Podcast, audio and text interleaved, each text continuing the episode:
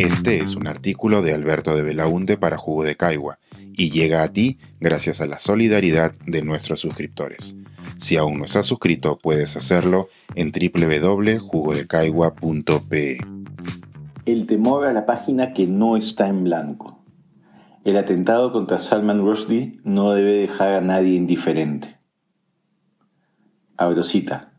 La idea de lo sagrado es simplemente una de las ideas más conservadoras en cualquier cultura, ya que busca convertir las otras ideas, la incertidumbre, el progreso, el cambio, en crímenes. Cierro cita. Los escritores suelen tenerle miedo a la página en blanco, es decir, le tienen temor al bloqueo creativo, a no poder empezar a escribir por falta de inspiración, de claridad en las ideas, o a causa de cualquier otro motivo que evita que las palabras fluyan y vayan construyendo el texto que quieren crear. Si uno le pregunta a escritores de toda índole, novelistas, cuentistas, poetas, editorialistas, académicos, coincidirán, sin importar la disciplina, que se trata de una amenaza real, frente a la cual todos tienen algún consejo para enfrentarla. Pero este no es el único miedo que puede enfrentar un autor. Hay uno que resulta más intenso ante las graves amenazas que entraña. El temor a la página que no está en blanco. Aquella página que ya tiene las ideas y conceptos que se querían expresar y que ahora debe decidirse si se publica o no. Ese temor aparece cuando el autor tiene la lóbrega certeza de que lo que ahí se dice puede detonar serias amenazas a su vida e integridad. El caso más emblemático y actual que grafica este temor es el de Salman Rushdie. En 1988, el escritor británico-estadounidense de origen indio publicó la novela Los versos satánicos, su cuarto trabajo de ficción, donde trata de manera irreverente al Islam y su profeta Mahoma. Las consecuencias de ello han atormentado al escritor y su entorno por más de tres décadas. Al poco tiempo de ser publicado el libro, fue prohibido en la India, Bangladesh, Sudán, Sudáfrica, Sri Lanka, Malasia, Kenia, Tailandia, Tanzania, Indonesia y Singapur.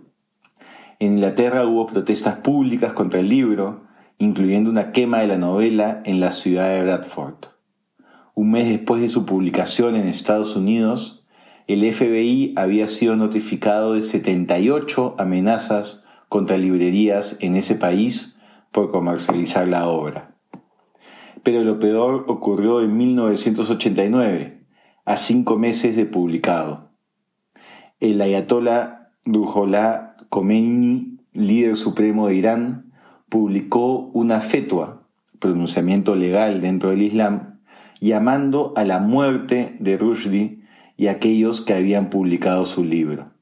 En una transmisión por radio, el ayatollah dijo lo siguiente, abrosita, llamo a todos los valientes musulmanes, donde quiera que estén en el mundo, a matarlos sin demora, para que nadie se atreva a insultar las sagradas creencias de los musulmanes en lo sucesivo.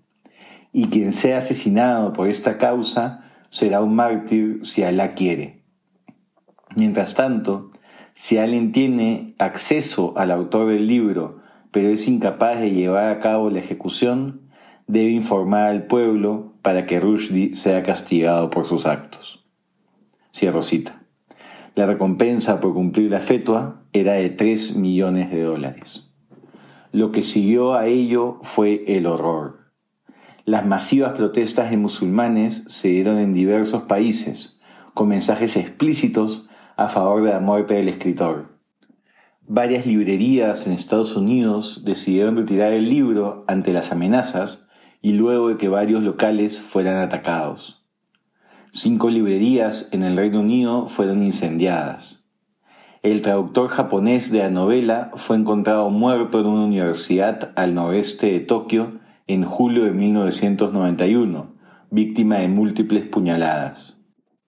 Ese mismo mes, el traductor italiano Ettore Capriolo también fue apuñalado en su apartamento de Milán, aunque sobrevivió al ataque. Antes de ser agredido, el atacante le preguntó a Capriolo por el paradero de Rushdie. Dos años después, el editor noruego de la obra fue herido gravemente por un disparo. El escritor ha vivido en la clandestinidad muchos años, mudándose permanentemente de casa y con grandes medidas de seguridad. En todo ese tiempo, el gobierno iraní no solo no ha retirado la amenaza, sino que subió varias veces la recompensa económica por la muerte del escritor. El 12 de agosto de este año, el terror finalmente actuó. 34 años después de publicado el libro, Rushdie fue apuñalado durante un evento académico en una universidad del estado de Nueva York en Estados Unidos. El violento ataque casi le causó la muerte y, según la información compartida por la prensa, las consecuencias a su salud serán graves y permanentes. La historia de la campaña contra Salman Rushdie, en la cual el atentado es el último y más dramático capítulo, no debe dejar a nadie indiferente es un ataque a la libertad sustentado en el más peligroso fanatismo religioso. Un ataque a todo escritor, editor y librero. Un ataque a todo lector. A todo ciudadano que decide informarse, pensar y expresarse como le dé la gana de hacerlo, sin aceptar que un tercero se lo imponga.